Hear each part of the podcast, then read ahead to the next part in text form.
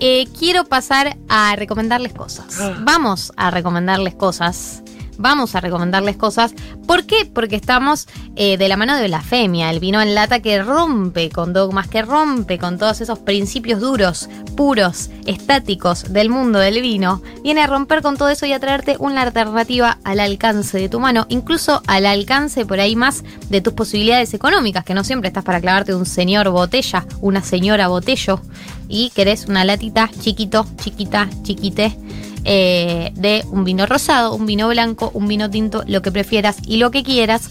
Y eh, nos acompaña en las recomendaciones de esta semana. Martín, ¿querés arrancar? Sí, hoy les traje un tema que me apasiona.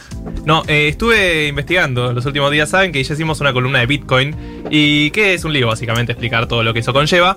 Pero en las últimas semanas también empezó a circular mucho el tema del criptoarte y los non-fungible tokens. Lo cual es, me parece algo completamente distópico e insólito.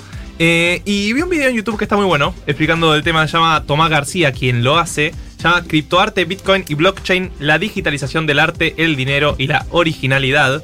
Pueden buscarlo en YouTube, son 24 minutitos si les interesa el tema. Porque en la columna, podemos hacer mil columnas hablando del tema, pero básicamente el hecho de que alguien pague 900 mil dólares por un eh, pedacito de un bit rojo me parece increíble y está sucediendo en el mundo. Está sucediendo. Muy lejos nuestro. Sí. Gente, que- gente que no conocemos. Sí, gente que no conocemos. No sabemos, sabemos si los queremos conocer a esas personas también. Eh, yo los quiero conocer para venderles. A mí me gustaría que me inviten a una fiesta de fin de año, una persona así. Dale, quedamos así. Yo les vendo un cuadro y vos eh, te invitas a su fiesta de fin de año. Dale. Eh, María del Mar Ramón, ¿estás- estás- Tengo mi ¿querés, recomendación. ¿querés que haya con Mati? ¿Querés? Ah, tengo mi Vamos. recomendación para que veas. Eh, Vos no me tenías fe.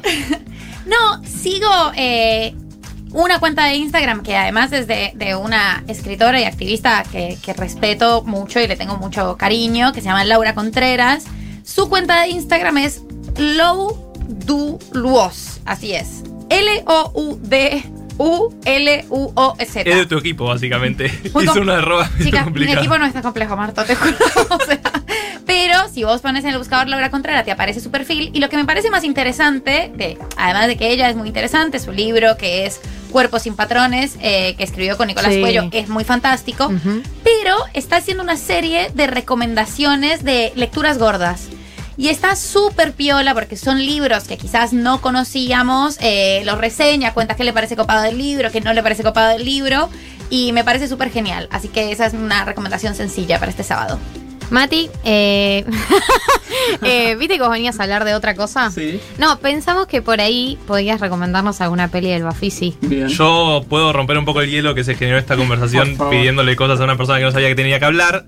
Porque tu- eh, subiste en Instagram recomendaciones. Subí en Instagram. eh, y yo estuve viendo muchas películas del. Sí, vi una de ellas que se llama Efecto Óptico. Sí, perfecto. recuerdo que vos recomendaste. Eh, vi Implosión, que también recomendó Juan Elman. Le mandamos un saludo. Así es. Eh, estuve viendo el documental de Isabel, de Isabelita, que sigue disponible, así que pueden entrar a, a la página de Bafisi y entrar a ver Una casa sin cortinas, que está muy buena. Muy buena. A mí, eh, Ma- Mati, adhiero a todo. yo adhiero Sí, a a todo. todo. Bien, están hechas las recomendaciones. Eh, no, yo soy muy militante de, de los festivales de cine en general. Siento que se ven cosas que no se ven en otros lados.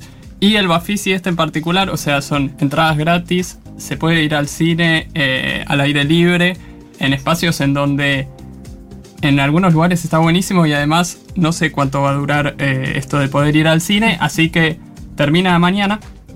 Muy Bueno, buen- así que salgan corriendo. Así que esa fue... No, eh, me parece que, que hay que aprovecharlo y hay una película mañana que se llama Introduction, es una de las que recomendé, es un director coreano que se llama Hong Sang-soo. Es un director que está en todos los festivales, hace una película por año y siempre viene a Mar del Plata, que es otro festival increíble, y al Bafisi. Así que es en el Parque Centenario, en el anfiteatro al aire libre, es un planazo para mí, así que les recomiendo. Y una casa sin cortinas, no sé qué te pareció, a mí me encantó. Sí, está muy bueno. Y lo bueno es que pueden verla de su casa porque pueden entrar online y es gratis y eso también está bueno. Da como esa Hoy que está, posibilidad. está llovinando y da para taparse y ver algo, es una buena opción. Sí, Siempre está para taparse y ver algo. ¿Cuándo no? Eh, voy a recomendar yo. eh, vi, esta semana estuve viendo cosas eh, audiovisuales. ¿Por Vi- algo en especial?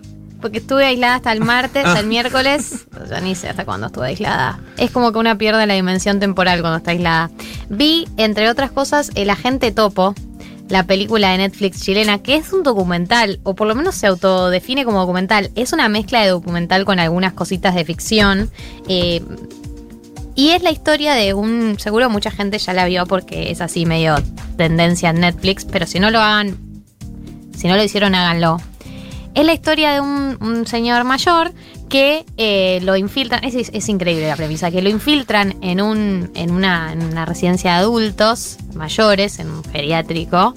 Eh, lo infiltra un detective porque una de las hijas, eh, la hija de una de las señoras que vive en esa residencia de adultos mayores, quiere saber si a su madre la están maltratando, si le están pegando, si le están dando bien la medicación. Entonces, una agencia de detectives infiltra a un señor eh, mayor de tercera edad a que eh, se infiltre en esta residencia de adultos mayores y vea cómo viven. Y la realidad es que es documental, o sea, está filmado una residencia de adultos mayores en serio, son toda gente que vive ahí. Eh, es increíble todas las conversaciones que tiene con las, las- en su mayoría son mujeres, las que vienen ahí con las mujeres de ahí. Y la realidad es que en último término habla y la película trata un poco sobre lo que se vive en esos lugares, que no tiene que ver con el maltrato, tiene que ver con el paso del tiempo, tiene que ver con la soledad, tiene que ver, es una película linda pero muy triste porque es muy fuerte. Y nada, son de esas, esas películas que para mí nada, valen la pena, que tocan, agarran una fibra sensible, la, la, la laburan bien y que, y que está buena de. Está buena de verlo como para reflexionar y tener por lo menos un momento de uno pensar en los adultos mayores que siempre son como el eslabón en el que menos pensamos, me parece. Así que esa es mi recomendación. Eh, vamos a una pausa y nos metemos en la columna de cine del señor Matías Fine. Manden sus recomendaciones, manden sus recomendaciones y te ganan vinos.